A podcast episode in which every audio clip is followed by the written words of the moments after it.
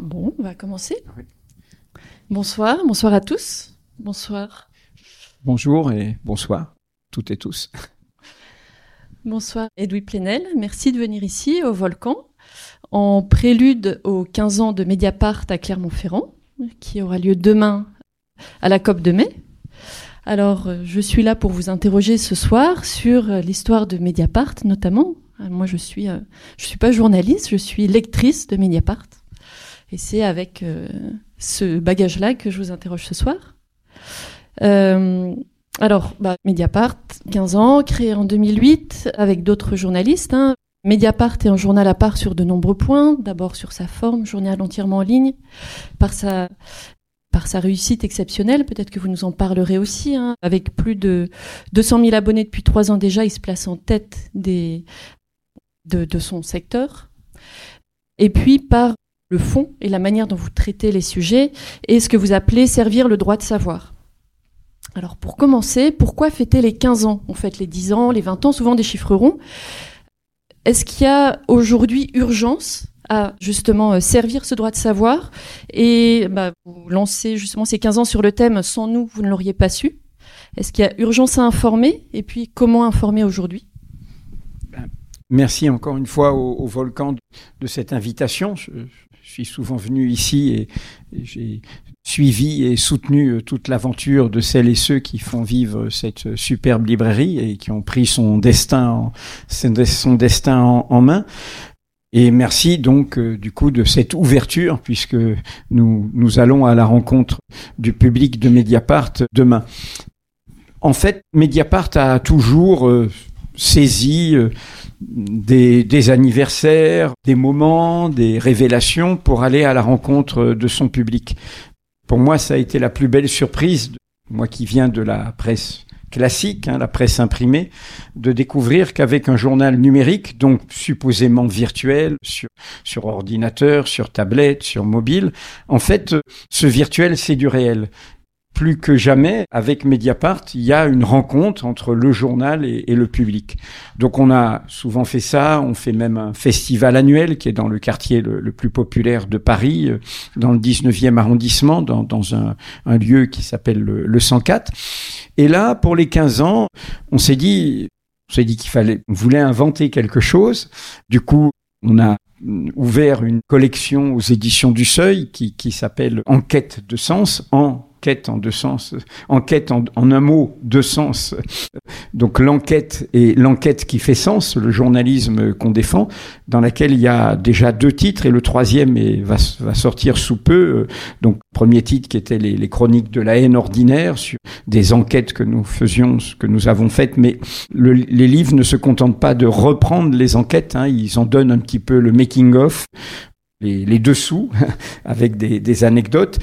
Donc il y a eu ces chroniques de la haine ordinaire, il y a celui que vous avez là qui est 15 ans, 15 enquêtes, hein, un peu ce, cette spécificité du journalisme d'enquête qu'on a voulu à Mediapart. Et le prochain, c'est sur nos révélations et nos enquêtes MeToo sur le, les violences sexistes et, sexuelles. Et la spécificité de ces 15 ans, c'est que on, on s'est dit il faut montrer que nous ne sommes pas parisiens, même si nous sommes à Paris, et face à une presse nationale qui est vue comme très parisienne, très proche euh, des pouvoirs centraux, presse nationale dont nous sommes le nouveau compétiteur, un hein, Mediapart, aujourd'hui, on est à, on est entre 215 et 220 000 abonnés à la date où, où je vous parle. On est le troisième quotidien national généraliste par le critère le plus important aujourd'hui, qui est l'abonnement numérique, la diffusion papier des quotidiens généralistes nationaux étant de plus en plus faible, et on est le troisième derrière euh, Le Monde et, Le Figaro. Et donc on s'est dit, et sans doute euh, sous l'impact d'une affaire qui qui est d'une ville qui, que vous connaissez, qui est Saint-Étienne, puisqu'on a encore fait des rebondissements tout récemment, cette histoire qui nous a sidérés là de de de, de guet-apens, de, de sextape au cœur euh, bon d'une ville plutôt bien gérée, d'une municipalité où on n'aurait pas imaginé ça. Et on s'est dit, d'où notre campagne, sans nous vous ne l'aurez pas su. On s'est dit au fond qu'il fallait montrer que Mediapart, on n'a pas voulu faire ce journalisme d'enquête que j'appelle fainéant qui fait parler de lui, mais qui est facile. Je les connais, je l'ai même pratiqué en partie, qui est savoir ce qui se passe dans un dossier d'instruction, dans, dans une enquête qui est déjà en cours par d'autres, par des juges, par des policiers. Donc on a des procès-verbaux, on raconte ça. Ça fait des scoops, mais en fait c'est facile. Le vraie difficulté, c'est l'enquête d'initiative où de nous-mêmes on va découvrir des réalités qui vont du coup surprendre tout le monde, mettre à l'agenda du débat public des questions un peu ignorées et obliger les pouvoirs publics, la justice, à s'en saisir. C'est ce qu'on a fait sur l'évasion fiscale, par exemple. C'est ce qu'on fait actuellement sur la, la, surveillance et la cybersurveillance, avec nos révélations depuis hier sur le euh, Predator et une société française qui vend euh, des armes qui sont des armes de surveillance, de contrôle de la population, y compris à, des dictatures. C'est évidemment ce que nous avons fait par l'histoire emblématique. On ne peut pas ne pas en parler aujourd'hui puisqu'il a sa, quatrième affaire judiciaire euh, confirmée. Je parle évidemment de Nicolas Sarkozy et c'est nous qui avons découvert cette affaire libyenne. C'est nous qui avons euh, euh, voilà fait fait ces révélations et qui, font que, Nicolas Sarkozy devra faire face. Et du coup, on s'est dit 15 ans, pas non seulement c'est des affaires nationales, mais ça peut ébranler une ville, ça peut montrer quelque chose dans le quotidien d'une... Hein, toute la population de Saint-Étienne débat de, ce que nous avons révélé. Et on s'est dit, du coup, on va faire une tournée en région. Et en choisissant pas forcément les villes les plus attendues. Hein. Donc 15 ans, 15 villes et on finit d'ailleurs par Bruxelles en décembre. La semaine dernière, on était à Poitiers, on a commencé en septembre, on était à Rennes et, et on va continuer jusqu'à jusqu'à la fin de l'année. Et l'idée, euh, vous le verrez si vous venez demain, un peu comme on le fait là, bah c'est de on n'a rien à cacher, hein, donc c'est de, de, rendre compte de notre travail, euh, de, de rendre compte euh, de, de ce que fait Mediapart, d'expliquer, de discuter, de rencontrer le public. Enfin, je ne serai pas fidèle à ma caricature, si je ne vous rappelais pas qu'à cette occasion, il y a juste cette semaine et jusqu'à dimanche une offre exceptionnelle uniquement sur Clermont-Ferrand, uniquement sur Clermont-Ferrand et alentour. Donc si vous, voulez, profitez-en. C'est simple, hein, c'est un an pour seulement 15 euros. Hein. Donc euh, voilà, c'est une offre qui ne se refuse pas, comme on dit dans le parrain. Pardon, non mais je rigole. C'est une phrase du parrain. Hein. Je vais lui faire une offre qui ne se refuse pas. Je suis pas. C'était, c'était une blague pour, pour moquer mon côté sandwich de Mediapart. Mais bon, voilà, on, on, sait tous que si je ne fais pas ça, je me fais taper après par, par l'équipe de Mediapart. Mais c'est justement, c'est ce financement des abonnés qui vous permet une autonomie et une alors une liberté de travail. Et pour aller plus loin, comment vous travaillez, comment vous avez travaillé pendant ces 15 ans pour aller ben, vers ce journalisme qui va chercher les détails, qui met en lumière et quelle valeur du journalisme vous cherchez à incarner dans Mediapart vous défendez et quel oui quel fonctionnement. Alors il y a la protection des sources notamment mais voilà vous avez sans doute plein de choses à nous expliquer là-dessus. Oui j'ai je suis content que vous prononciez ce mot valeur. J'en ai d'ailleurs fait un livre pour les, les 10 ans de Mediapart, s'appelait La valeur de l'information. Pour revenir aux origines hein, de Mediapart, Mediapart, on le crée pour deux raisons. On est trois cofondateur journaliste emblématique un peu du début de cette histoire, François Bonnet qui, qui, qui, préside maintenant le Fonds pour une presse libre, Laurent Mauduit qui est connu pour toutes ses enquêtes économiques et moi-même. On travaillait au Monde, dont j'ai dirigé la, la rédaction pendant dix ans et où j'ai travaillé un quart de siècle. On sort d'une histoire qui va être la même d'ailleurs à Libération, où des journaux contrôlés par leurs salariés, par leurs rédacteurs, vont perdre cette indépendance économique, et ça a des conséquences, même quelle que soit la qualité des rédactions, sur l'indépendance éditoriale. On, nous, nous étions deux journaux y compris euh, François Bonnet et Laurent Mauduit, étaient passés de Libération au Monde, où au fond, euh, il n'y avait aucun fil à la patte. Hein. On discutait entre journalistes et on, faisait un bon ou un mauvais journal, mais voilà, il n'y avait aucun autre intérêt. Nous vivons ce qui euh, aujourd'hui donne le paysage médiatique que vous connaissez, où l'ensemble pratiquement des médias privés sont sous le contrôle d'industriels très riches, de milliardaires, d'oligarques, extérieurs au métier de l'information avec des liens très souvent de ces milliardaires avec le pouvoir exécutif, avec le pouvoir politique, parce qu'ils ont besoin de lui pour avoir une licence de téléphonie, pour ceci, pour cela. Donc, évidemment que c'est malsain et que, et donc, le premier défi de Mediapart, c'était de relever ce défi de l'indépendance. On peut à nouveau faire un journal de journalistes, sachant que derrière les journalistes ou avec les journalistes, il y a plein d'autres personnels. On a démarré Mediapart, on était 25 journalistes et une seule personne pour la gestion. Et aujourd'hui, on est 130 salariés, dont la moitié ne sont pas journalistes, qui répond en partie à votre question. Donc il y a la gestion, il y a le marketing, il y a la communication et la relation avec les abonnés, le service de, de, lien avec les abonnés. Et puis il y a évidemment la technique, hein, tous les informaticiens, tous ceux qui font que, que ce journal est, est meilleur, est accessible, etc. Donc c'était le premier défi, l'indépendance. Et le deuxième défi, c'était la révolution euh, numérique ou digitale, selon le terme que vous voulez, qui à l'époque est à son début. Vous savez, c'est cette quand on réfléchit à Mediapart, on est en 2007. Cette machine-là, euh, les, les, premiers smartphones, comme on dit, eh bien, elle, elle est lancée le premier en 2007. En 2007, euh, YouTube, c'est encore tout petit. Les réseaux sociaux, Twitter, tout ça, enfin, voilà, tout ça n'est est au début des promesses, y compris des promesses parfois euh, trahies ou déçues euh, de la révolution numérique. Et on est à une époque où la vulgate, qui va accroître la crise et fragiliser la, presse classique, la vulgate partout, hein, y compris la presse en région et ailleurs, c'est l'information sur Internet est gratuite. Et moi, j'ai une conviction, mais une conviction qu'il va falloir démontrer que c'est une folie en disant que l'information est gratuite, ce qui est gratuit sur Internet, il y a une gratuité démocratique, il y a la gratuité de l'échange, du partage, de la communication entre nous. Mais encore, c'est une illusion parce que derrière, hein, il y a toutes sortes de plateformes qui utilisent nos données, etc. Mais dire, proclamer que l'information, qui est du travail, qui a une valeur, je vais y revenir, eh bien, c'est en fait aller vers la destruction de sa valeur. C'est-à-dire qu'on va chercher, au fond, à avoir de la publicité en faisant le plus de buzz possible, donc en rassemblant le plus de clics possible. Et donc, il va falloir ne pas déranger ou provoquer au, au pire sens du terme, etc.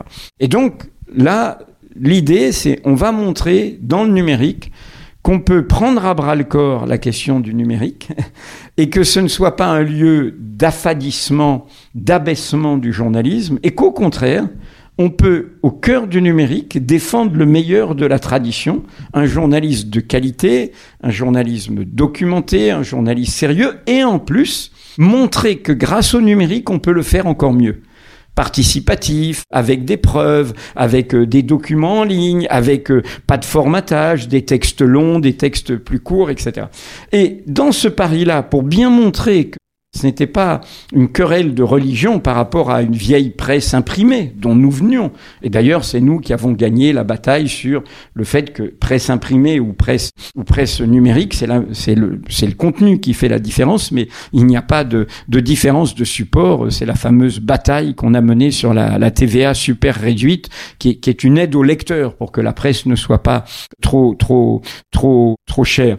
Et pour donner ce symbole, et c'est pour ça que je suis content d'être dans un lieu comme celui-ci, Mediapart a été lancé le 16 mars 2008 depuis le Salon du Livre. C'est-à-dire, voilà, au cœur de l'univers de l'écrit imprimé. Voilà, le lien entre journalisme écrit. Et voilà, c'est de l'écrit sur un autre support. Donc, quelle était, pour rejoindre cette question de l'indépendance et, et, de la certaine fierté démocratique de notre métier et la question du numérique, eh bien, ça s'est joué sur euh, cette bataille inaugurale. On a été les premiers. Et j'allais dire les premiers dans le monde, d'où il y a une prime au premier, d'où l'ampleur qu'a pris Mediapart aujourd'hui. Et on l'a gagné parce qu'aussi on a mis, je vais donc aussi répondre à cet aspect de la question, l'enquête au cœur. Eh bien, on on a défendu l'idée. Tout le monde disait qu'on était fou. Hein, l'idée, on va vivre que des abonnements de nos lecteurs, pas de publicité, pas de subvention, pas aucune rien d'autre, pas de mécène, etc. On a pris notre propre risque, hein, on s'est endetté, et on va vivre uniquement du soutien du lecteur. Uniquement. Hein. Comme je dis en rigolant, seuls nos lecteurs peuvent nous acheter. Tout le monde a dit que nous étions. Hein. Il y a notamment une personne que vous voyez parfois comme quelqu'un qui a plein d'idées et qui, etc. Qui, voilà, qui qui est un conseiller des puissants, qui s'appelle Alain Minck, que j'ai pas côtoyé, que j'ai croisé d'un peu loin quand il s'est infiltré au monde. Et la suite, on la connaît, qui a fait en 2008 une vidéo, c'était sur, sur France Info, je crois, filmé. Il dit, oh, de toute façon, vraiment, l'info ce que veut faire Plenel, mais c'est totalement une folie. Euh, l'information est gratuite sur, sur Internet. Vous verrez son résultat final et tout, etc. Et on a fait une petite vidéo, vidéo demandez comment les audaces du début, petite vidéo montre ce passage et il dit il s'est toujours trompé abonnez-vous voilà c'est c'est en disant c'est la boussole qui indique le sud donc etc. donc on a défendu ça alors comment on l'a fait? Parce que tout s'est construit, hein. il n'y avait pas de service commercial au début. Hein. Aujourd'hui, il est basé à Poitiers par le hasard de celle qu'il a inventée. Le lien, le, participatif, aujourd'hui, tout le monde a reculé sur le participatif. On est les seuls à maintenir ça. C'est une équipe interne. Ce que vous appelez le participatif, c'est le club Mediapart. C'est que tout abonné de Mediapart, quand on s'abonne, on dit qu'on va respecter la charte de participation. On peut commenter autant qu'on veut. Il n'y a pas de limite au nombre de commentaires, à la longueur des commentaires on a un blog automatiquement où on peut poster autant qu'on veut. C'est sans modération a priori, on fait confiance. La modération n'intervient qu'à posteriori, par des signalements ou par nous-mêmes où on remarque des choses. Et on a, il y a une expérience interne à Mediapart de, comme, contrairement à ceux qui pensent que Internet c'est forcément la jungle, etc. Ben non, à Mediapart, ça se tient et, et c'est de qualité. Il y a des contributions de qualité. Et il y a cette idée qu'au fond, nous, notre premier travail, c'est apporter des informations apporter des faits, vérifier, recouper, sourcer, et qu'autour de ça, eh bien, les gens débattent, discutent et parfois nous complètent et parfois euh, nous apportent des éléments, des éléments différents. Alors, comment vous me demandiez quelle a été la recette?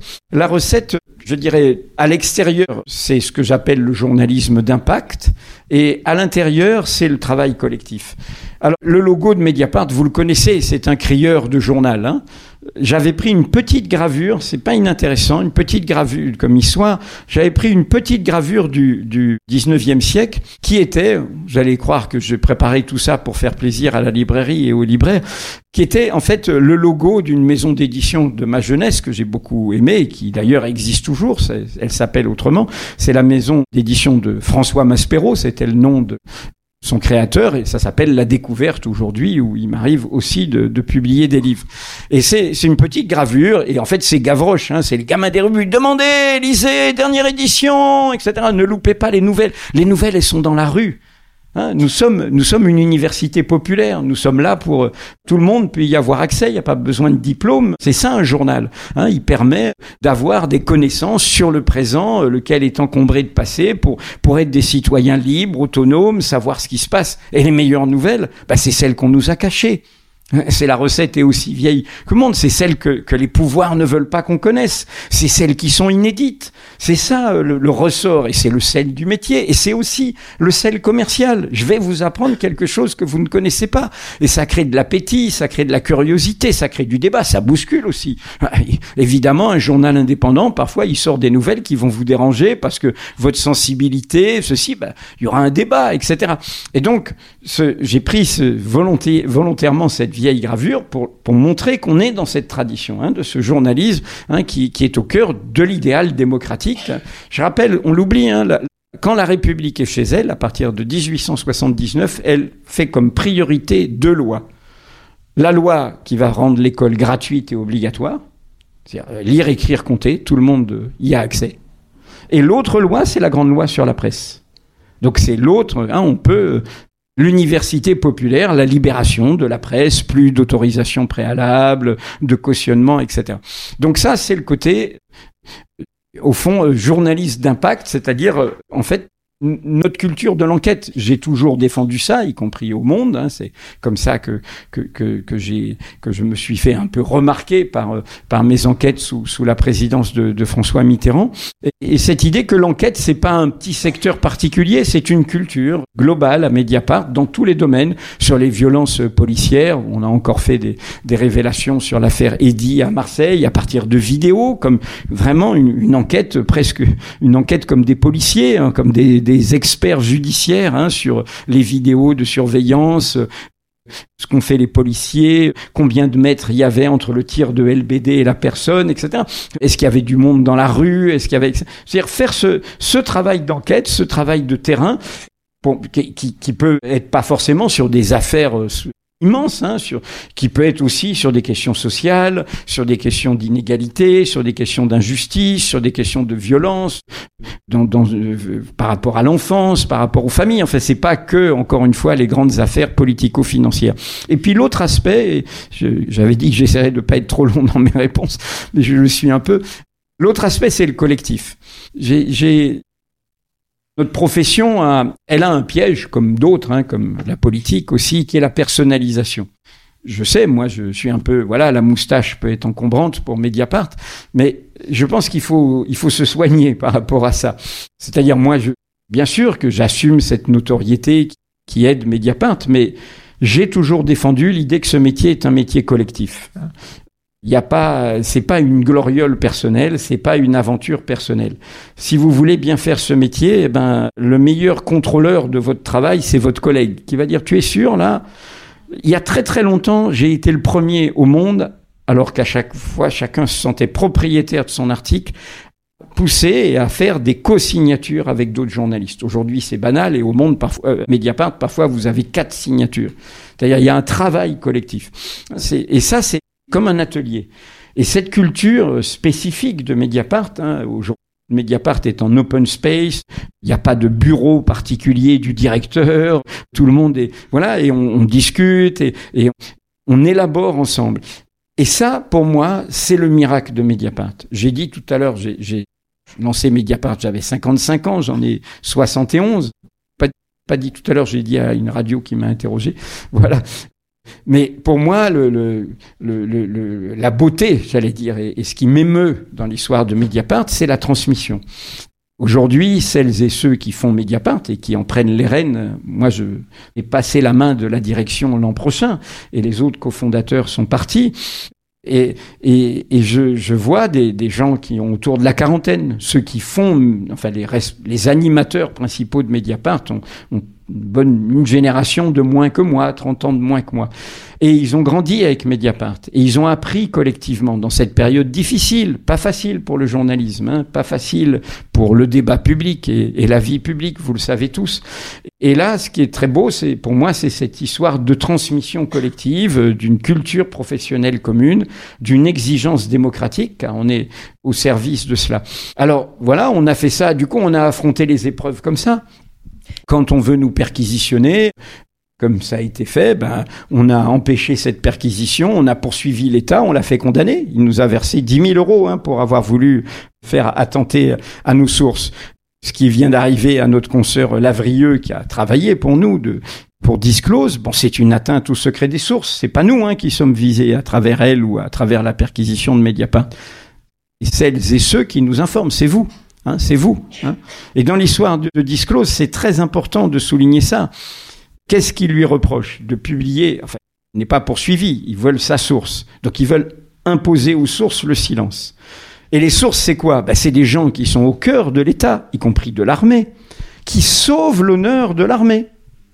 Le secret défense, en l'occurrence, il servait à cacher le fait que dans l'armée, dans l'armée, des gens qui se tiennent droit, au fond, alertaient en disant, bon, on nous a demandé une mission d'aide, de surveillance au régime égyptien, qui est une dictature, mais bon, on nous a demandé ça. Et eux, ils voient que ces renseignements qu'ils fournissent au régime égyptien, qui sont censés l'aider à combattre le terrorisme, servent à tuer des civils.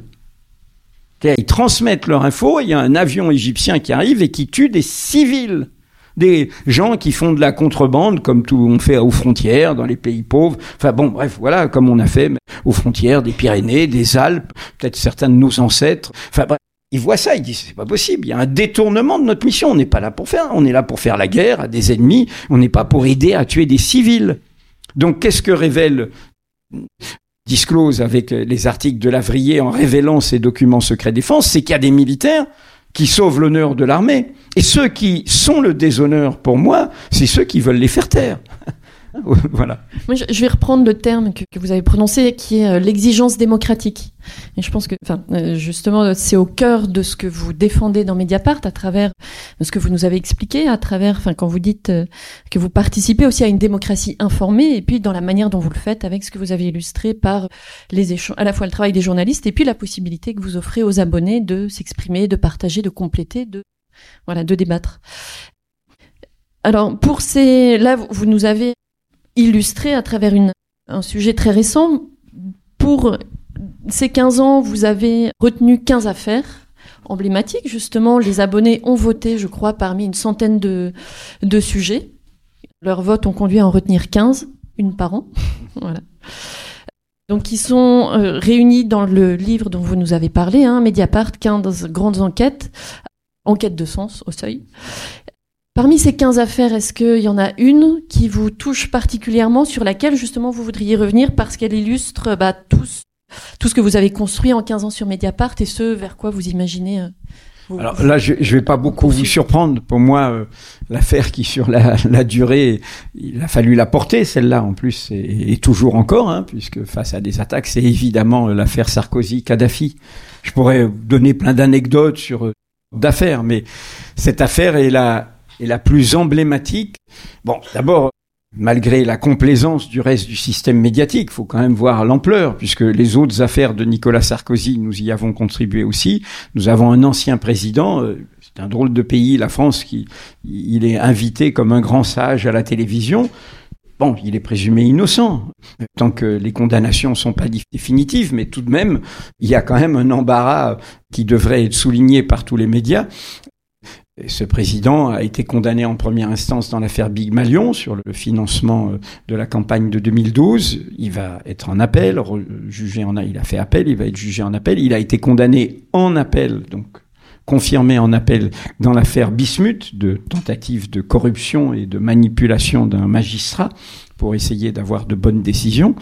Et puis, il est renvoyé euh, avec trois de ses anciens ministres dans l'affaire Sarkozy-Kadhafi dont je vais parler, et, le procès va durer au moins quatre mois en 2025, dans une mise en examen qui comporte le mot association de malfaiteurs. Et là, il vient dans un, un, dérivé de cette affaire qui a été une tentative contre Mediapart, avec la communicante Mimi Marchand, qui est à la fois proche du couple Sarkozy et du couple Macron, il y a une célèbre photo où elle est derrière le bureau présidentiel après que M. Macron a été élu à la présidence, où elle, lève les, les V de la victoire. C'est une dame euh, qui a, qui a son talent, hein, mais c'est une communicante qui vient plutôt du monde de la nuit, du monde, du monde, voilà, euh, du showbiz, voilà, c'est un peu curieux de confier le destin de la communication de notre bien commun, hein, la République, en plus avec ce poids de la présidence de la République, avec une personne comme celle-ci. Toujours est-il qu'ils ont organisé une opération que nous avons dévoilée parce que c'est nous, comme nous étions visés par cette opération, nous avons fait la contre-enquête et la justice s'en est saisie, qui était une opération via Paris Match, le JDD, Paris Match surtout, BFM, et avec Sarkozy qui tweet la vérité enfin, euh, voilà, pour euh, en fait euh, faire une fausse rétractation de l'intermédiaire du financement libyen Ziad Takedine qui était au, Liban lui promettant 4 millions d'euros, une opération, la justice a, a, a, fait les comptes qui a coûté plus de 600 000 euros, une opération qui devait aboutir à essayer de faire sortir en corrompant un juge libanais un des fils Kadhafi qui était en prison au Liban pour qu'il vienne dire le document de Mediapart était faux. C'est une histoire quand même démente, hein, et on avait tout ce système médiatique qui quand même est problématique pour moi derrière contre nous euh, dans tout ça. Et donc, euh, il est là, il vient, après quatre jours d'audition, il est mis en examen à nouveau pour association de malfaiteurs et pour euh, recel de, des autres délits euh, dans cette affaire. Et un journaliste qui était directeur de Paris Match à l'époque, et lui, en témoin assisté, donc il n'est pas mis en cause directement, mais il est, il fait partie de, de, ces relais qui ont lieu. Bon, cette histoire est, est, très lourde parce que quand nous, nous, nous, nous tombons sur elle en 2011 et C'est comme dans un film, et je voudrais raconter juste une anecdote. Là, c'est-à-dire qu'en fait, nous avions traité une autre affaire au début de Mediapart sur des, ventes d'armes et la corruption liée aux ventes d'armes. Mediapart en a traité plein d'autres, y compris une affaire qui a ébranlé l'Inde du, de Monsieur Modi, celui qui était, qui était pour le 14 juillet en France, qui est la vente d'avions Rafale de la famille Dassault, propriétaire du Figaro, etc. Bon, voilà. Les questions de, de vente d'armes, bah, dès qu'il y a de la corruption pour vendre des armes, bah, il y a toujours il y a de l'argent qui circule, et bah, il y a de l'argent qui revient. Hein bon, et donc en, fait on est sur cette affaire qui est l'affaire Karachi. Je sais pas, voilà, ça concerne la présidence Balladur. C'est un attentat au Pakistan où des ouvriers sont victimes, des ouvriers des, des chantiers navals de Cherbourg. Et en fait c'est une autre histoire de vente d'armes. Et dans ce dossier, l'intermédiaire s'appelle Ziad Takedine. Et là, il y a une histoire, c'est souvent ces enquêtes ont des aspects humains. Ces gens qui ont beaucoup d'argent et qui sont euh, qui, qui sont dans dans toutes sortes d'opérations qui à l'abri du pouvoir illégal. Hein, ben parfois ils trébuchent parce qu'ils sont aveugles. Et, ils sont aveugles, ils traitent mal les femmes. Je parle pas seulement des violences. Et en l'occurrence, c'est l'histoire de deux de, de, des personnages de l'affaire précédente qui dont, l'un était très proche de, Sarkozy et, l'autre et, le Ziad Takedine, l'intermédiaire, qui en fait bah, euh, se séparent de leurs femmes euh, et ne veulent pas payer. du coup, les femmes se vengent. et elles, font, elles ont raison. Et donc, bon, on se trouve en possession de documents dans cette affaire Karachi. Puis on regarde sur l'ordinateur. Et puis là, il y a un dossier Libye. On est en 2011, hein, c'est le début des, révolutions arabes, euh, c'est avant que Kadhafi meure, soit tué. Et nous, on a tous souvenir de la visite de Kadhafi en 2007, c'était juste avant la création de Mediapart. Et, ce pont d'or fait à Kadhafi et tout, avec euh, toute une mise en scène, sa tente juste à côté de l'Élysée. Enfin, et on voit, et tout d'un coup, mais bingo On comprend dans ces documents qu'avant 2007, alors que Sarkozy est ministre du budget et ministre de l'Intérieur, qu'avec Brice Hortefeux et Claude Guéant, il y a des voyages en Libye. C'est pas dans son portefeuille, la Libye. et c'est une dictature. Il n'est pas encore reconnu euh, dans le concert, il n'est pas revenu dans le concert des nations. Il, y a, quand même ses, ses bras droits, euh, Senoussi, euh, qui est au cœur de cette affaire, qui, est condamné à la réclusion criminelle à perpétuité par la France pour l'attentat contre le décédiste du théâtre un attentat terroriste. Et donc, et on voit qu'ils font des visites, et puis on découvre, et puis on fait, on tire le fil. Le premier article, et dès l'été 2011, on dit euh, le scandale libyen. Hein. mais on est seul, voilà. Et on tire le fil jusqu'au fameux document libyen qu'on trouve. On le trouve pas par un agenda caché, hein. on le cherche et en fait on arrive à le trouver, à le confirmer, à le vérifier entre les deux tours de la présidentielle de 2012. Il n'y avait pas François Hollande derrière. Hein. D'ailleurs, l'affaire Cahuzac a suivi, donc euh, l'indépendance de Mediapart a été rapidement démontrée. Et donc on sort ce document libyen, et là, on va avoir à nouveau, comme dans l'affaire Cahuzac après, tout le monde contre nous.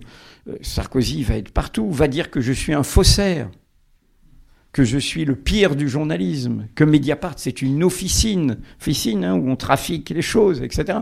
Et du coup, la justice va mener une enquête sur notre document, très longue, avec les techniques les plus poussées, avec les témoignages les plus nombreux pour savoir. ils ont, ils vont les anciens ambassadeurs, les anciens représentants de la DGS, les techniques d'expertise d'un document, nous, voilà, etc. Bout du compte, eh ben non. oui, ce document est bon. Et Sarkozy, vous savez, il était il y a 15 jours, 3 semaines, l'émission où il y a Patrick Cohen. Et Patrick Cohen l'a laissé dire, dire c'est Mediapart, mais son de, toute c'était document faux. D'ailleurs, ils ont été condamnés. Et on entend Patrick Cohen dire un petit oui. On l'a appelé, on lui dit, mais pourquoi vous dites ça? C'est l'inverse. Dans les murs, dans les locaux de Mediapart, il y a un petit truc où c'est encadré, c'est les chèques que nous a envoyés Sarkozy pour payer les frais de justice, parce qu'on dit, mais euh, voilà, il nous a fait une poursuite inadmissible. Donc les, les frais de justice sont assez dépens. puisque notre honneur a été mis en cause, etc. Donc euh, voilà, on a l'échec. C'est lui qui a perdu. Bon, donc cette affaire libyenne, elle est, elle est immense et elle est, et en fait pour moi, elle pose, c'est pour ça que j'insiste, elle pose un vrai problème sur la, la démocratie française. Vous parliez de notre culture démocratique. C'est quand même curieux. Vous voyez, en Italie, bien sûr qu'on sait qu'il y a une mafia qui fait des crimes, etc. Mais cette conscience de la mafia, elle est liée à un vrai mouvement de la société. On sait qu'il y a de la corruption. Et on sait quand il y a de la corruption que milieu criminel et milieu et milieu corrompu se mélangent. D'ailleurs, association de malfaiteurs, dans l'ordonnance de renvoi de Nicolas Sarkozy dans l'affaire libyenne, les deux juges, comme elles le décrivent, ça ressemble tout à fait à ce qu'on appelle l'association mafieuse en Italie. Parce que c'est quoi la mafia? C'est vouloir le pouvoir et le garder par tous les moyens, vouloir l'argent et en accumuler le plus possible, et défendre le secret, l'omerta. Donc détester le journalisme et ses curiosités. Et parfois, il y a, par ailleurs, dans ces histoires, il y a des morts. Et dans l'affaire Sarkozy-Kadhafi, il y a des morts. Il y a un cadavre le lendemain de notre document libyen, euh, il y a un dignitaire libyen en exil à Vienne. Son cadavre flotte dans le Danube le lendemain. Il y a M. Bachir Saleh qui a été exfiltré euh, quatre jours après notre document libyen avec la complicité des services français. Il va s'exiler finalement en Afrique du Sud et il réchappe de très peu. Son chauffeur est indemne à un attentat. Aujourd'hui, il vit en exil, calfeutré dans les Émirats. Donc, il y a quand même, il y a un personnage dans les intermédiaires qui est Monsieur Alexandre Djouri, hein, qui, est, un personnage, bon, donc dont, le parcours montre qu'il peut ne pas éviter, hésiter à, au moins euh, montrer ses muscles. Hein, je m'en tiendrai là. Voilà. Et donc, euh, ça parce que cette affaire, elle nous pose un problème. Notre indifférence à ces questions de probité. En Italie, je le redis, j'y étais là au moment d'un anniversaire de l'assassinat d'un des juges anti-mafia à Palerme. Il y avait un, il y a un grand mouvement de la société sur ces questions. Nous, il n'y a pas. Alors qu'en France, on ignore. oui, y a, on a enlevé l'agrément de l'association Anticor. Il n'y a pas les questions de probité publique. C'est pour ça que j'ai fait ce, livre qui ce pas de côté là, se tenir droit, qui rassemble des textes en dehors du journalisme que j'ai écrit. Je pense que, nous devons aujourd'hui réhabiliter quelque part euh, la politique comme bien commun. Et ça suppose de se dire que la politique, c'est pas la fin justifie les moyens pour absolument garder le pouvoir et être lié aux milieux les plus riches et favoriser les riches et tout. Si c'est un bien commun, ça doit avoir un peu de tenue, tenue du langage, euh, tenue euh, de correction, tenue euh, des, des, pratiques. Et donc, cette question, encore une fois, de la probité, vous voyez bien que l'affaire Sarkozy, y compris dans son renvoi, est-ce que vous avez entendu beaucoup de commentaires politiques, y compris à gauche? Y compris la gauche, ne s'empare pas. La gauche, l'opposition, je dis ça. Et à, droite, me souviens d'une personne qui était très engagée à une époque là-dessus, sur ces questions de probité, face à Sarkozy. S'appelait François Bayrou. Aujourd'hui, il va être jugé pour l'affaire de ses propres assistants euh, et, au Parlement européen. Et du coup, et du coup, il ne parle plus de ces questions. Hein, il, il, et c'est vraiment, c'est vraiment important parce que si on ne fait pas ça, c'est la politique qui est ruinée. Et si la politique est ruinée, euh, ça peut être le pire qui arrive. L'affaire Cahuzac illustre aussi ces questions de, probité. Oui, ah ben, c'est quatre mois, euh, les yeux dans les yeux, jamais, etc. Et je me souviens, on l'a, rendu public. Après, j'ai un peu trop ménagé François Hollande parce que il avait voulu me voir 15 jours après nos révélations. On se connaît d'il y a très longtemps, donc j'ai été à l'Élysée et j'ai vu qu'il me faisait rentrer pour que personne sache, j'étais pas sur l'agenda. Rentrer par derrière, euh, il y avait que des gendarmes, j'ai croisé personne et tout. Donc j'ai considéré que ce rendez-vous était comme avec une source. Donc quand il y a eu la commission d'enquête sur l'affaire, j'ai dit que j'avais alerté l'Élysée, donc c'était très clair, mais je n'ai pas offert à l'opposition, j'ai rencontré le président de la République, etc. Bon, parce que j'ai considéré que je devais, je devais garder ce rendez-vous qu'il avait voulu confidentiel, confidentiel, par respect presque des sources. Depuis, je suis libéré de ça, puisque lui-même, quand il a fait ce livre fatal, un président ne devrait pas dire ça, il dit Ah, mais j'ai rencontré, il m'appelle même par mon prénom, puisqu'on est il est un peu plus jeune que moi et je l'ai connu avant qu'il soit en politique partisane, dans un cabinet ministériel. Et il dit bah, Il est venu me dire qu'ils n'avaient rien d'autre. Et c'est exactement l'inverse. Je suis venu lui dire, tu sais, fait ça depuis longtemps. On s'est connus au début des premières affaires sous Mitterrand, l'affaire des Irlandais de Vincennes, l'affaire du cabinet noir de l'Élysée. Je lui dis, tu sais, une bonne enquête, c'est un puzzle. Donc bien sûr, il y a une pièce du puzzle qu'on voit plus, qui est, euh, oui, il a un compte en Suisse non déclaré. Et on donne la banque et on donne le chargé de compte. C'est ça qu'on révèle. Et on, on a la, la, la voix euh, qui n'est pas Donald Duck, comme a cru euh, Jean-Michel Apathy, qui est vraiment Cahuzac. Bon. Et je lui dis, mais devine que si on sort ça, et c'est moi le premier responsable en tant que directeur de publication, on a plein de choses. Tu devines qu'on a authentifié la voix de Cahuzac au plus près. tu devines qu'on a des sources proches. J'ai, j'ai pas dit lesquelles, mais ça voulait dire des sources. On le sait depuis, hein, la, femme de, de, Jérôme Cahuzac a elle-même été poursuivie pour cette histoire d'évasion fiscale. Voilà, on est béton. On est béton, je lui explique. Et on a plus. On a plus, compris des choses qu'on ne peut pas écrire. Mais on, est béton, je lui dis ça. Je sors, je me dis, bon, voilà, il, a compris le message. Je lui dis, tu, si vous continuez à le soutenir, mais vous allez être emporté par, par, cette histoire. Enfin, emporté, discrédité. Bon. Le résultat, vous le connaissez, ils vont décider de le défendre jusqu'à l'indéfendable. Les médias vont faire de même. L'opposition, y compris de gauche, va faire de même. Jean-Luc Mélenchon va débattre avec avec euh, Cahuzac en janvier, en janvier 2013. Euh, hein, ils vont ils vont faire un face à face. Bon, Jean-Luc Mélenchon va s'en sortir. Disons si si Mediapart a tort, c'est une catastrophe pour pour le journalisme et pour Mediapart. Si vous mentez, c'est une catastrophe pour la politique. Bon,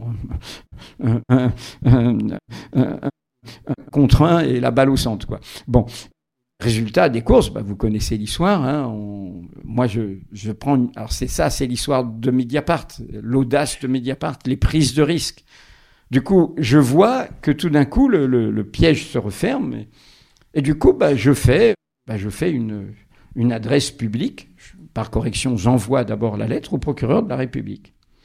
Je dis au procureur de la République, écoutez, un journal local ou le Parisien, puisqu'on est en région parisienne, dit euh, Notre enquête révèle qu'il y a un trafic de drogue dans une cité.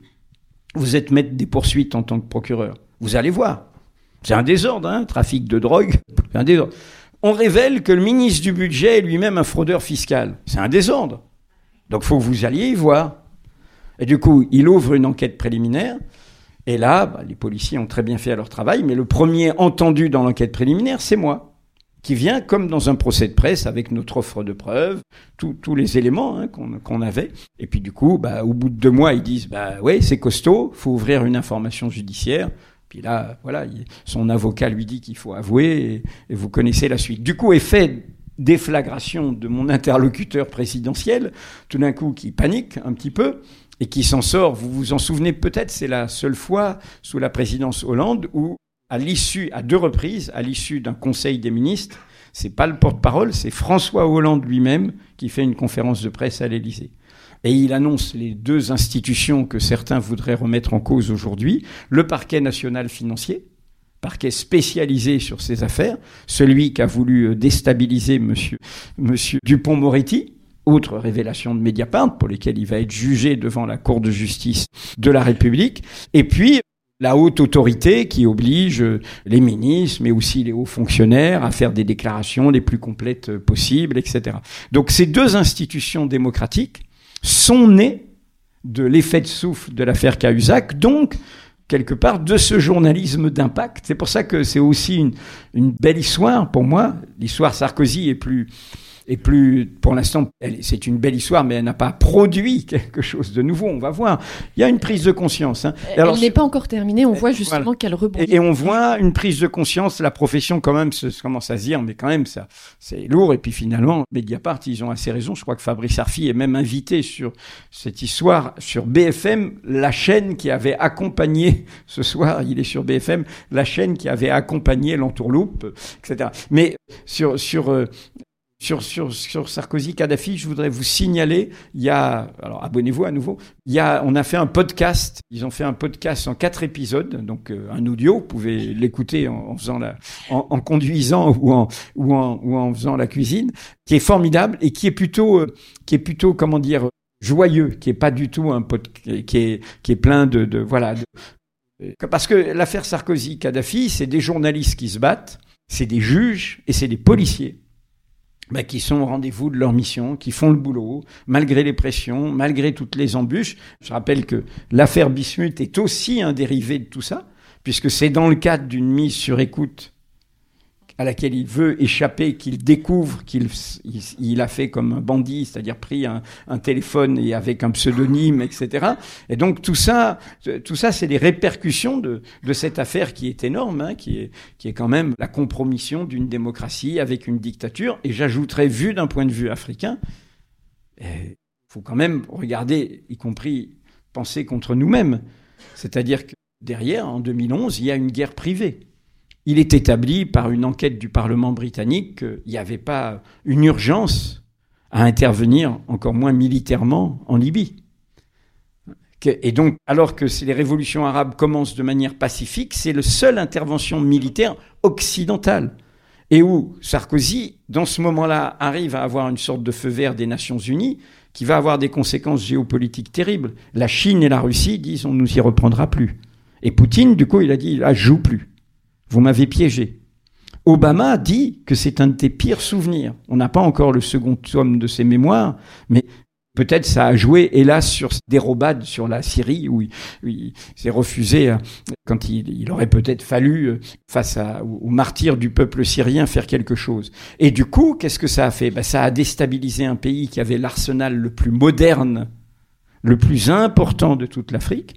Il s'est dispersé. Il s'est dispersé où? Ben dans dans le Sahel, avec tous ces groupes euh, qui qui avec une crise de la modernité des populations nomades, donc un basculement dans le terrorisme, une déstabilisation de pays dont les frontières sont issues de la colonisation. Et puis aussi une déstabilisation parce que bien sûr c'était une dictature, mais sur un petit pays avec euh, beaucoup de pétrole. Et du coup le fonds le euh, souverain libyen aidait beaucoup les pays africains.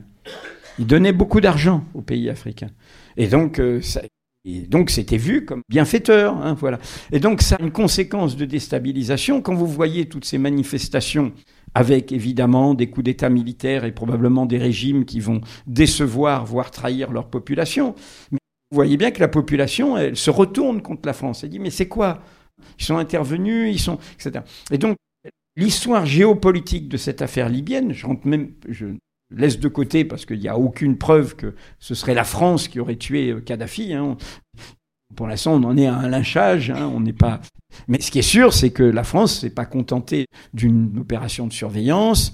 Il y a eu des bombardements bizarres, puisque par exemple la maison de Senoussi, cet homme du décennie, l'homme que rencontre Hortefeux, il le rencontre avec Zad Takedine, de tout diplomate et hors de tout interprète sauf Takedine. Il rencontre un repris de justice la France, qui est un notable, c'est il a un lien, c'est le beau-frère de Kadhafi, et ils vont essayer de discuter de comment annuler sa condamnation et, le mandat d'arrêt international, etc. Et ils le rencontrent. Et dans les bombardements de cette guerre, la maison de Senoussi est bombardée. Il n'y a pas de secret militaire dans cette maison. En revanche, il y a peut-être des archives. Alors, cet exemple de enfin, ces deux affaires qui illustrent bah, l'audace, la prise de risque au service de l'information indépendante. Ça me fait me poser deux questions. Alors, vous citez aussi bah, la position, au-delà de, des politiques, des médias, justement, qui sont proches des pouvoirs politiques. Donc, d'une part, est-ce que c'est encore facile d'être journaliste aujourd'hui? Moi, ça me conduit à, me poser cette question-là, et, et, journaliste dans ce que vous souhaitez incarner. Et ben, Mediapart, pourrait-il exister ailleurs qu'en France? Alors, je pense qu'on a un problème démocratique français qui illustre la situation des médias et qui est vraiment spécifique à la France, qui pour moi rejoint le débat que nous avons sur l'omnipotence présidentielle. Euh, c'est quand même bizarre hein, d'avoir d'avoir coupé la tête d'un roi et de se retrouver avec une monarchie élective. Hein. Au fond, voilà, on, on élit quelqu'un qui, au nom de la volonté de tous, et au nom de ce vote, il dit il n'y a que mon pouvoir. et j'ai tous les droits. Hein j'ai carte blanche. Hein j'ai une majorité relative, je n'en tiens pas compte. On pourrait euh, se dire je fais des majorités d'idées et puis parfois je vais perdre à l'Assemblée puisque j'ai une majorité relative. Ben non, il sort le 49-3. C'est-à-dire le bazooka euh, contre... Euh, tout enfant peut comprendre ça. Il y a un jeu, il y a une règle. Ah ben si, d'accord, je joue tant que je gagne. Mais si je perds, ah ben non. Je, sors euh, mon 49.3 et 49.3, ça pense à un calibre, euh, calibre au sens euh, une arme, mais c'est une arme contre la, démocratie, sa délibération, etc. Il n'est pas le premier, hein, Emmanuel Macron, mais pour moi, je pense depuis longtemps que ça nous emmène dans le mur ça, ça, ça, nous démobilise par rapport à, à, la vitalité démocratique. Ça crée une classe politique très professionnelle qui ne pense qu'à une chose, c'est comment être président. Mais du coup, derrière, il y a tous ceux qui disent comment je vais l'aider à être président et comment moi-même je vais être élu et ainsi de suite. Au lieu, voilà, encore une fois, d'avoir une démocratie euh, beaucoup plus horizontale, beaucoup plus délibérative, beaucoup plus participative. Et derrière, ça se traduit dans notre culture médiatique culture médiatique qui est très présente avant même qu'il y ait le poids de ces milliardaires, il y a une forme de journaliste de gouvernement. Pour moi, le journalisme, c'est dans nos chartes hein, déontologiques. On n'est pas au service ni de l'État, ça va de soi, même si on travaille dans le service public, ni, ni de ceux qui nous emploient. On est au service d'un droit fondamental qui est le droit des citoyens, le droit de savoir, hein, ce que vous avez mentionné, savoir tout ce qui est d'intérêt public, qu'est-ce qu'on fait en mon nom, qu'est-ce qu'on fait avec mes impôts. C'est notre, c'est vraiment notre notre rôle et notre responsabilité. C'est notre légitimité. Elle est de ce côté-là. Alors on a une petite musique de fond. Si voilà, on peut ne pas parler en musique, ce serait un petit peu plus facile. Ça y est. Voilà. Donc, euh, comment dire pour moi, ce que, quand vous me disiez est-ce que c'est facile ou, pas, euh, le vrai problème, je trouve, indépendamment des obstacles à l'indépendance, etc., le vrai problème pour moi, c'est que je vais renverser la question. Bien sûr que nous avons des, des adversités, nous avons. Mais moi, la vraie surprise pour moi, c'est qu'il y a une bataille à mener contre notre profession en partie. Contre notre profession. Je dis euh, dans l'introduction de, de, tenir droit, qui est une sorte de, pas de côté. Comme vous le savez, si vous fréquentez un petit peu les réseaux sociaux, Google ou je sais pas quoi, vous voyez tous les noms d'oiseaux euh, dont j'ai pu être affublé en pratiquement 50 ans de journalisme. Hein. Comme une poupée vaudou sur laquelle on met des épingles. Bon, au début, J'étais un rouge du KGB, je suis devenu de la CIA, euh, maintenant je suis un pape de l'islamo-gauchisme, un faussaire, je sais pas quoi. Tout ça est ridicule. On peut ne pas m'aimer et ne pas apprécier euh, telle ou telle chose que j'ai dite. L'important, on doit être jugé sur son utilité sociale. Son utilité sociale. Est-ce que nous avons apporté, est-ce que moi-même j'ai apporté des informations d'intérêt public? Je dis ça parce que la dérive actuelle que nous voyons par la politique, mais par le système médiatique, c'est une trahison du journalisme. Le journalisme, c'est pas émettre une opinion. Ça, vous avez une opinion, vous avez toutes et tous une opinion. J'en ai, parfois elles peuvent évoluer. C'est pas le propre du journalisme.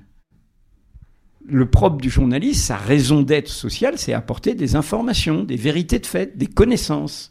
Et si on laisse faire une démocratie qui serait le règne des opinions, y compris sans faire un dessin, les pires, les plus violentes, les plus virulentes, la xénophobie, le racisme, etc.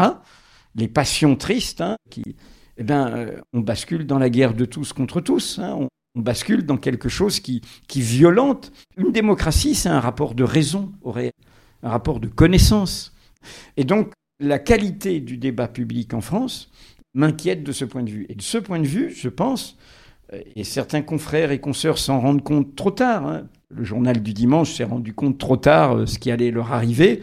Moi, j'ai été à leur meeting de solidarité et, je, j'y serai encore euh, lundi soir, malgré ce qu'ils ont écrit contre les révélations de Mediapart.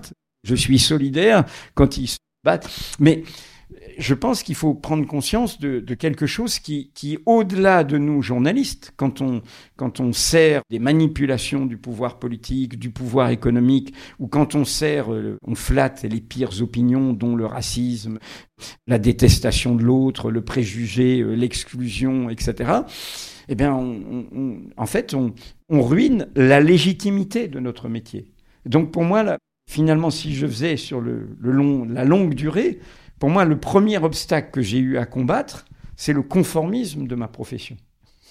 Donc, euh, Mediapart anticonformiste pour informer. Oui, je dis préfère un mot que j'ai mis dans, pardon, dans se tenir droit et que je dis à l'équipe de Mediapart, puisque une des raisons aussi de ces 15 ans, de tout ça, c'est que moi, je passe la main l'année prochaine. Hein. il y aura quelqu'un d'autre euh, en tant que directeur de publication et président de, la société éditrice, ce qui est en bonne entente et collectivement et avec des, des têtes que vous commencez à connaître, comme Fabrice Arfi ou d'autres.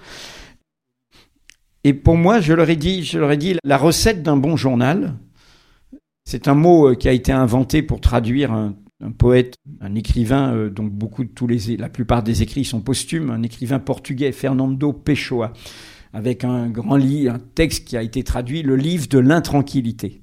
C'est un néologisme. Être intranquille. Être intranquille. Ne pas se sentir arrivé. ne pas se sentir parvenu. ne pas se sentir installé se mettre en intranquillité. toujours questionner et chercher voilà, et enquêter. Voilà, voilà. Et soi-même se questionner. Je dis souvent, il y a un des textes dans Se tenir droit qui est un texte autour de Charles Péguy. Il y a, il y a beaucoup de monde très différent dans les admirateurs de Charles Péguy, mais j'en suis un, mais très différent d'autres avec lesquels je suis en désaccord.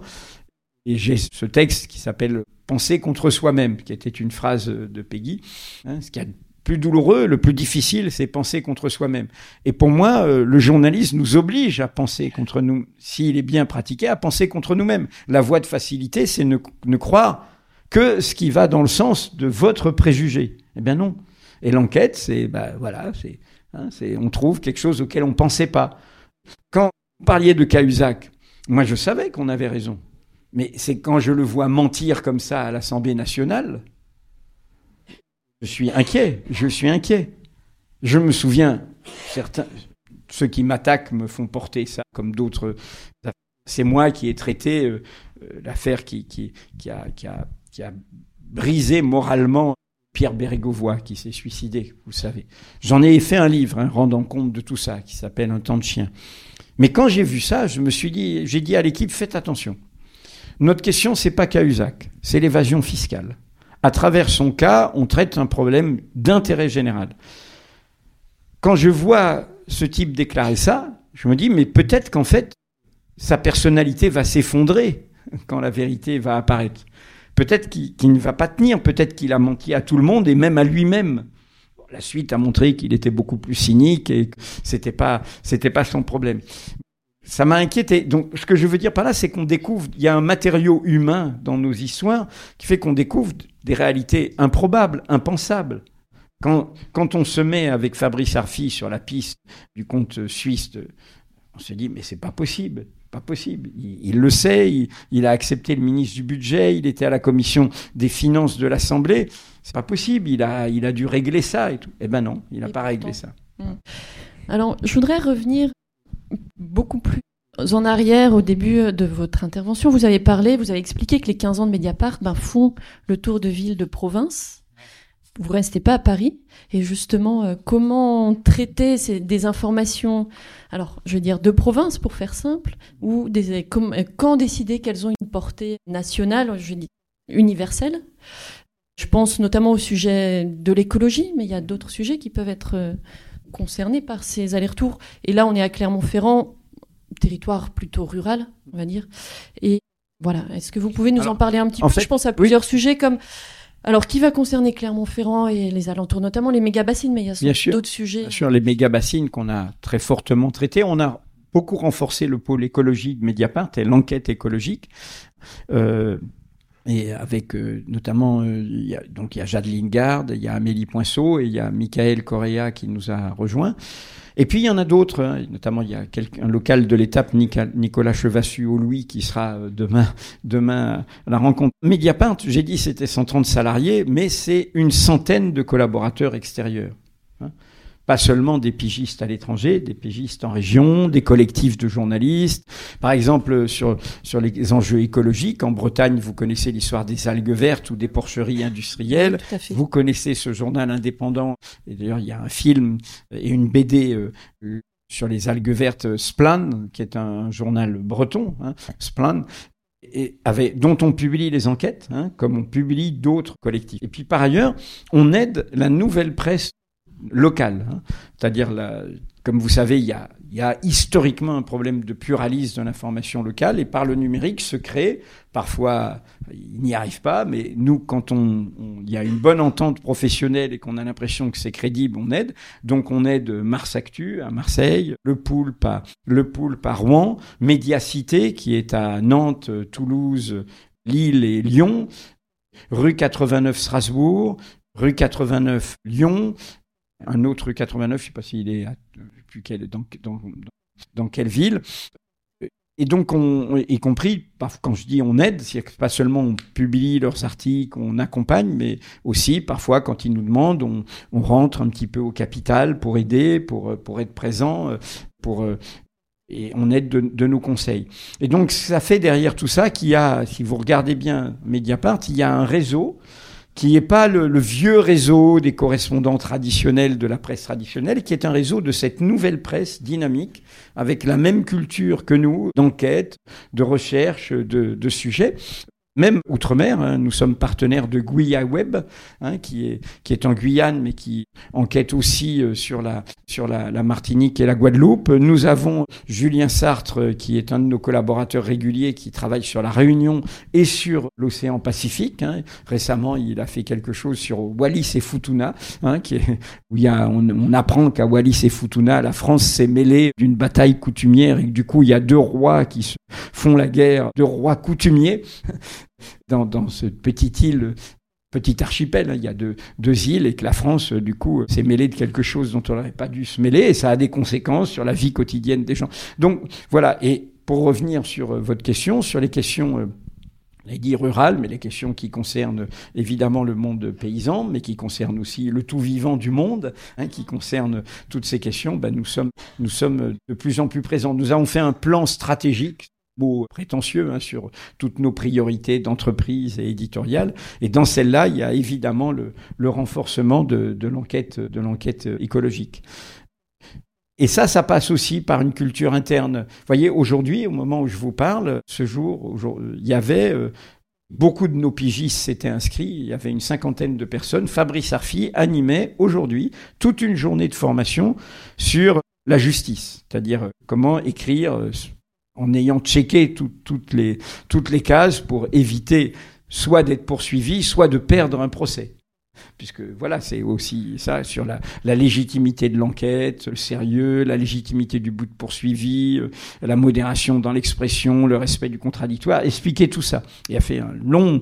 Et par exemple, l'année prochaine, on va faire une autre formation qui est sur l'enquête, la culture de l'enquête, pour montrer que l'enquête, c'est pas seulement les gens du pôle enquête, il y a une lettre enquête que vous pouvez lire, y compris en vous y abonnant sans être abonné à Mediapart, hein, qui, qui sort tous les, tous les samedis, qui raconte un peu les dessous de nos enquêtes. La dernière était sur les menaces, y compris contre Fabrice Arfi. Hein, J'ai expliqué un peu les menaces que subissait Mediapart. Et, notre attitude face à ces menaces. Mais on va faire une formation pour expliquer que, y compris dans la politique, y compris dans d'autres domaines, hein, il y a une culture de l'enquête. On l'a montré sur les questions sanitaires. Question sanitaire, là c'est intéressant, peut-être ça va partager le public. Comment, quand je dis penser contre soi-même, un journal indépendant, c'est aussi un journal qui parfois bouscule son public. Sur les questions sanitaires, au moment, d'ailleurs, vous avez, L'État vient d'être condamné d'ailleurs sur cette question des masques. Nous avons révélé, euh, nous avons fait des révélations qui nous ont rendu très populaires sur le scandale d'État des masques. c'est l'une des 15 affaires, qui, l'une des 15 enquêtes qui est là. Qui est dans le livre. montré que les stocks stratégiques de masques avaient été détruits et que le pouvoir avait menti, ce que Madame Buzyn confirme d'ailleurs dans, dans le livre qu'elle vient de, de sortir. Donc ça a été énorme. Les gens ont dit, bah, non seulement tout ça est autoritaire, on nous confine et tout, mais en plus ils nous mentent un an après, c'est nous qui avons fait l'enquête qui a dégonflé l'illusion Didier Raoult et montré qu'il y avait des problèmes à la fois scientifiques sur le type d'études qu'il faisait et de management dans son institut à Marseille.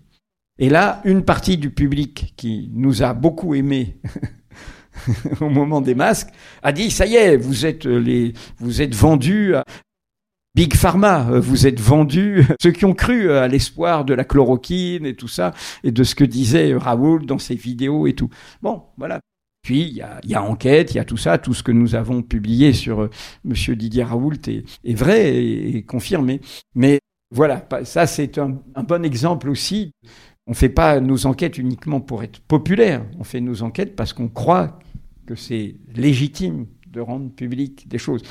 L'autre exemple, si je peux me permettre, on n'a pas parlé du tout, euh, c'est évidemment comment Mediapart, et ça, ça bouscule le genre que je représente face à vous, euh, le MeToo qui est porté par toute une nouvelle génération euh, féministe, mais qui embarque aussi toutes sortes de, jeunes hommes, est un événement qui, bouscule, y compris qui bousculait l'ancien féminisme. Vous vous souvenez des attitudes de, Catherine Deneuve, de Fanny Ardant, etc. Ben, nous, avons, nous sommes leaders. Hein.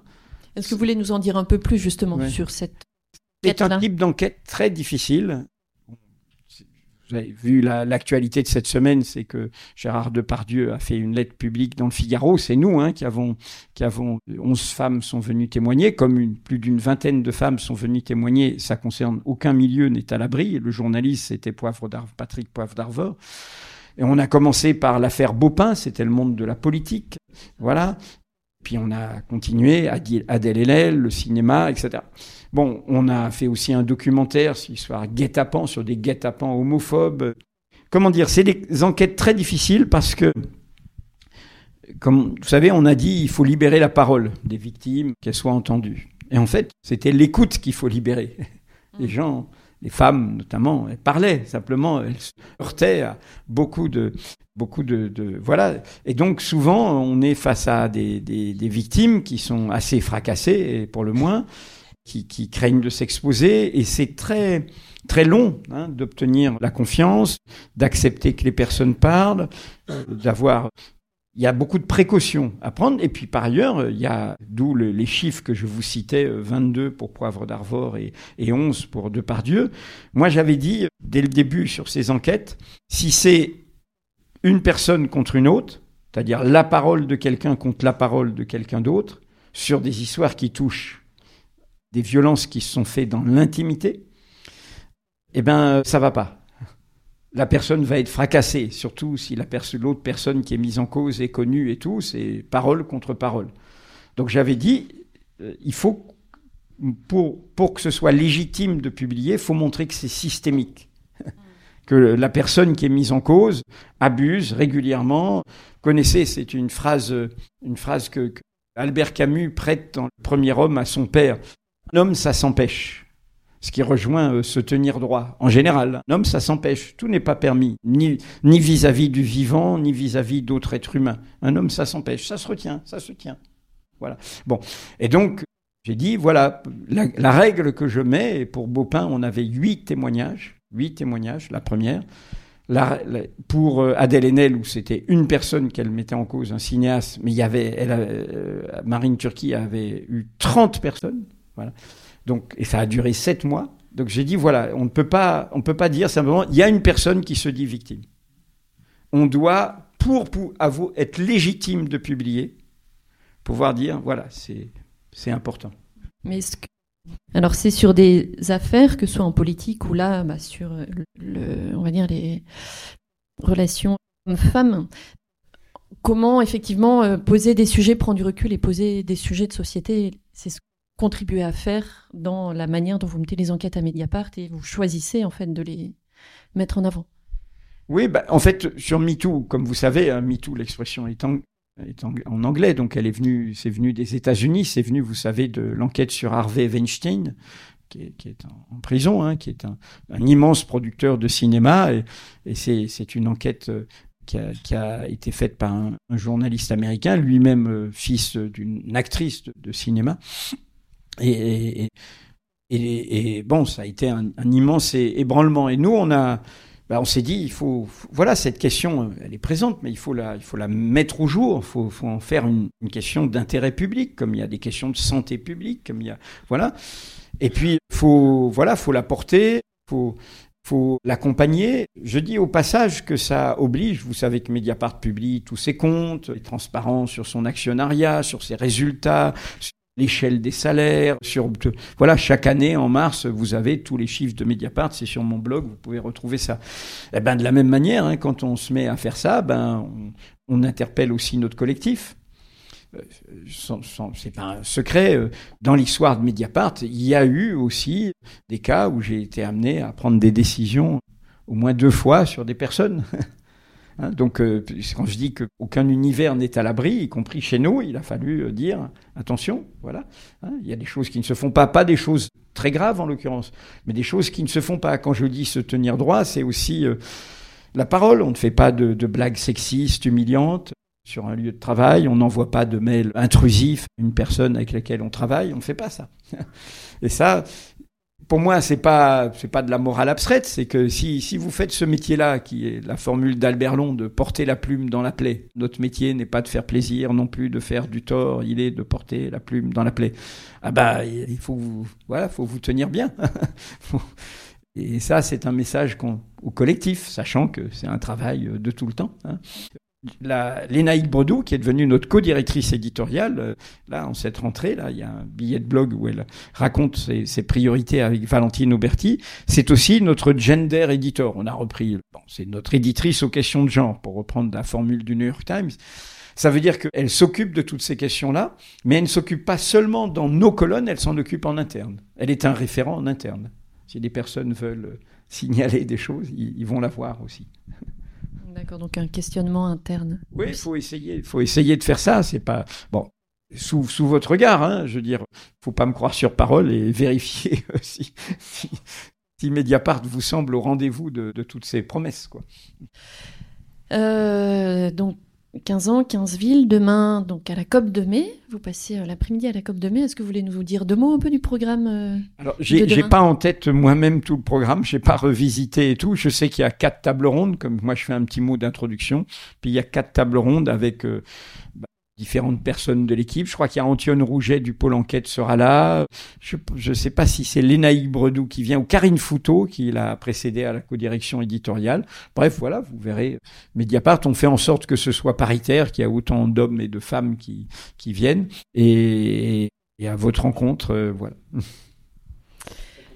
14 C'est à 14h. C'est à 14h et c'est jusqu'à 18h, euh, 18h30. Voilà. Et et il y a, y a une librairie, bah, c'est la librairie qui, qui accompagne, voilà. Bah dans la projection aussi. Alors là, on, a, on regarde. Euh, enfin, l'anniversaire, c'est l'occasion de regarder le passé, mais aussi de se projeter. Vous nous avez dit à plusieurs reprises que ça y est, vous, enfin, vous euh, souhaitiez transmettre. Des... Est-ce que vous pouvez nous en dire un peu plus ou bah, on, a, on a, Il y avait plusieurs étapes. D'abord, il fallait euh, garantir l'indépendance de Mediapart. Hein. Comme vous savez, on a fait une invention après avoir étudié, ici on est dans une scope, hein, après avoir étudié la question des scopes, mais en fait, nous, étant issus de comment des batailles ont été perdues au monde et à Libération, où c'était un actionnariat salarié, et face aux difficultés économiques, ça a un peu explosé en vol. Donc, moi, j'ai cherché à inventer quelque chose d'inédit en regardant il y avait une tradition plutôt anglo-saxonne et j'ai utilisé euh, ce qu'on appelle les fonds de dotation qui sont en général utilisés par des familles riches pour leur propre euh, intérêt, mais pour l'utiliser comme un, un fonds d'intérêt public. Et ça s'appelle le Fonds pour une presse libre. Il est d'intérêt public, ça veut dire que sa mission au service de l'indépendance, de la liberté et du pluralisme de la presse lui permet de recevoir des dons si vous versez 100 euros au fonds pour une presse libre, il est en période de souscription, vous pourrez déduire de vos impôts 66 euros. Hein. Donc c'est une, une mission d'intérêt public. Et le Fonds pour une presse libre, dans sa mission d'intérêt public, il est indépendant de Mediapart, même si c'est Mediapart qui l'a inventé, les fondateurs de Mediapart qui l'ont inventé. Il aide la presse, donc il fait chaque année des appels à projets pour de la presse indépendante, innovante, avec un comité stratégique. Tout ça est publié. Vous pouvez aller voir son site, Fonds pour une presse libre. Et dans le cadre de cette mission d'intérêt public, à titre, j'allais dire, accessoire, il, sanctuarise le capital de Mediapart. C'est-à-dire qu'il est le capital de Mediapart via une société pour la protection de l'indépendance de Mediapart et dans un coffre-fort, il est incessible, non spéculable. Il y a c'est cette structure non lucrative, but non lucratif qui le possède et qui l'immobilise quelque part. Et à charge pour Mediapart, qui ne peut pas recevoir de l'argent du Fonds pour une presse libre, car ce serait un conflit d'intérêts, à charge pour Mediapart d'aider au fonctionnement du Fonds pour une presse libre. Chaque année, nous versons au fond pour une presse libre, ce qui assure euh, la permanente, la directrice générale, etc., son salaire. Et à charge pour Mediapart de veiller à faire des réserves. Parce que la situation, Mediapart est une entreprise rentable qui a, c'est pour ça aussi que je peux passer la main, c'est qu'il n'y a pas d'endettement. Je laisse une maison en état de marge qui, va, qui est rentable depuis 2010, qui sera profitable encore cette année.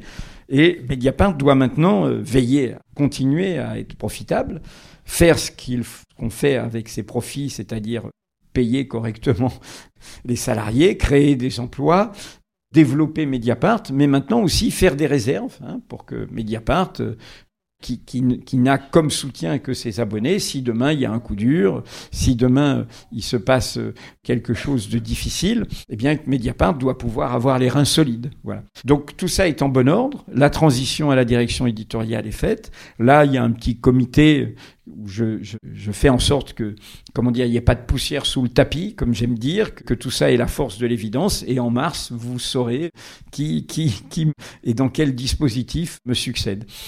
Je, je pense qu'il ne faut surtout pas que je fasse ce que certaines personnes font, surtout quand elles sont un peu le, le, fondateur ou la fondatrice emblématique, c'est-à-dire euh, sortir par la porte et revenir par la fenêtre, c'est-à-dire embarrasser tout le monde.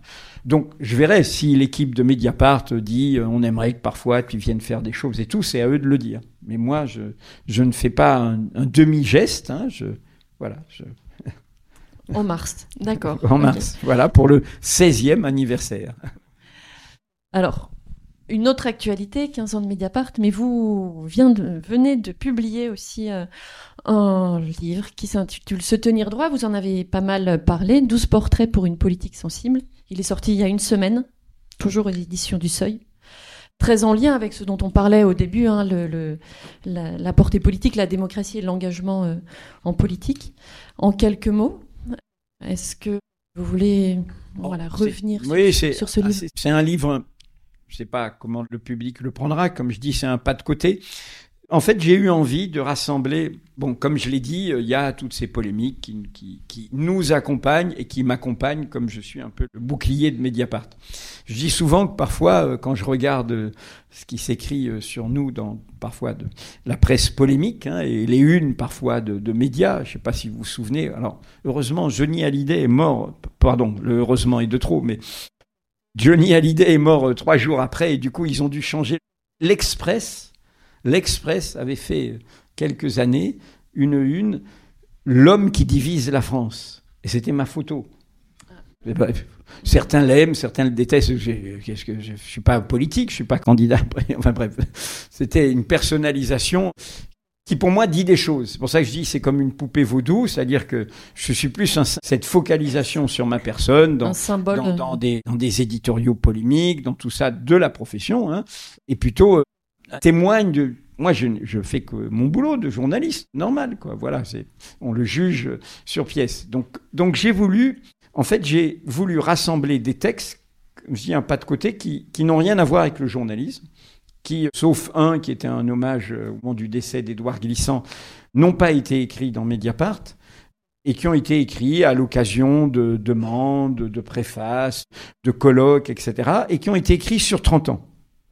30 ans sur des personnes, des exercices d'admiration sur voilà des itinéraires de vie de personnes, de gens, euh, de gens connus. Hein. Il, y a, il Émile Zola, il y a Jean de La Fontaine, il y a Charles Péguy, euh, il y a Rosa Luxembourg, euh, il, y a, Daniel Ben Saïd, Édouard Glissant, bien d'autres. Voilà.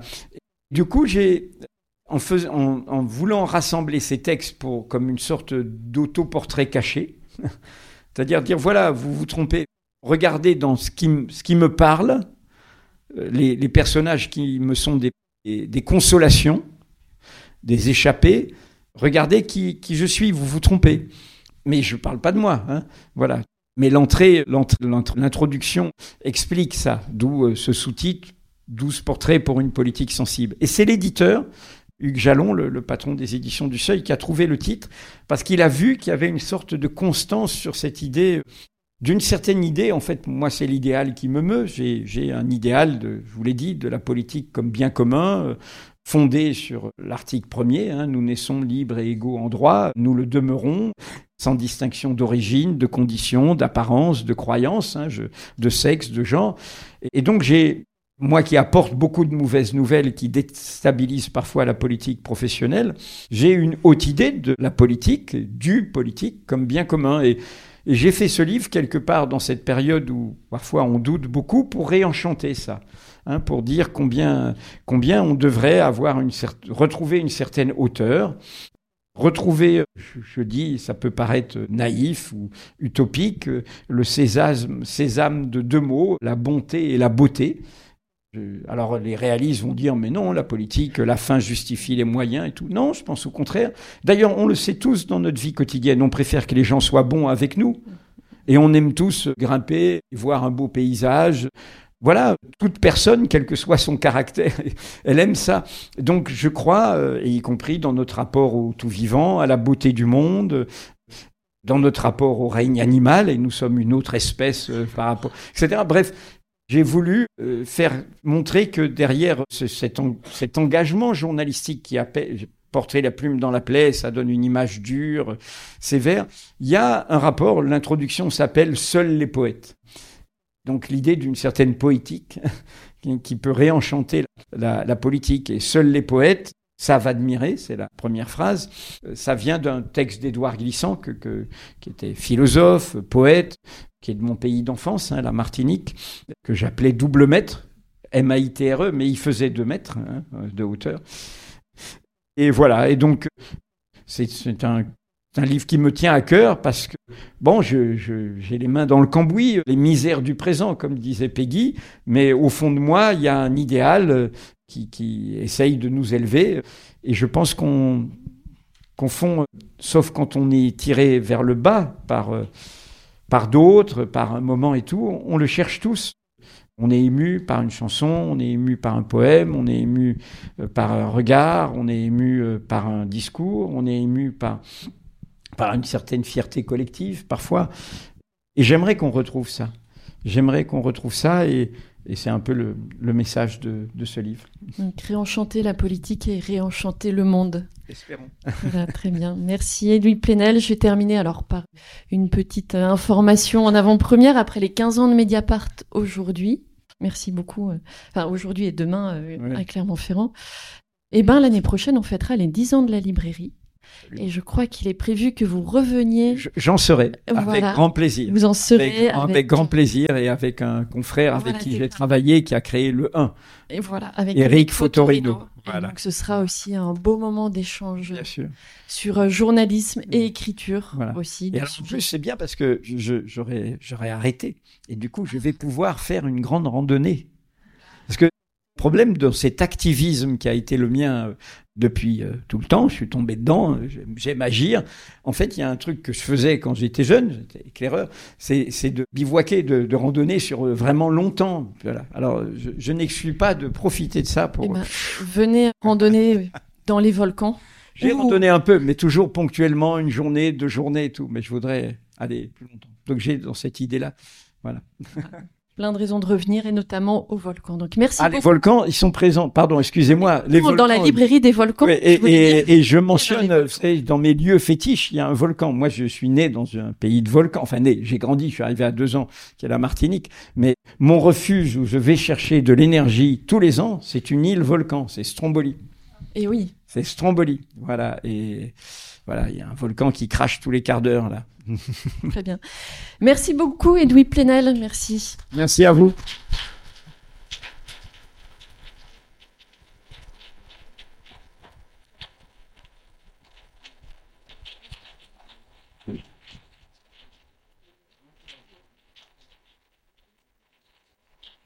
Je suis à votre disposition. Voilà, c'est ça. À votre disposition. Je crois qu'il y a prévu à cet effet. Eh ben, merci à vous. Je vous laisse passer.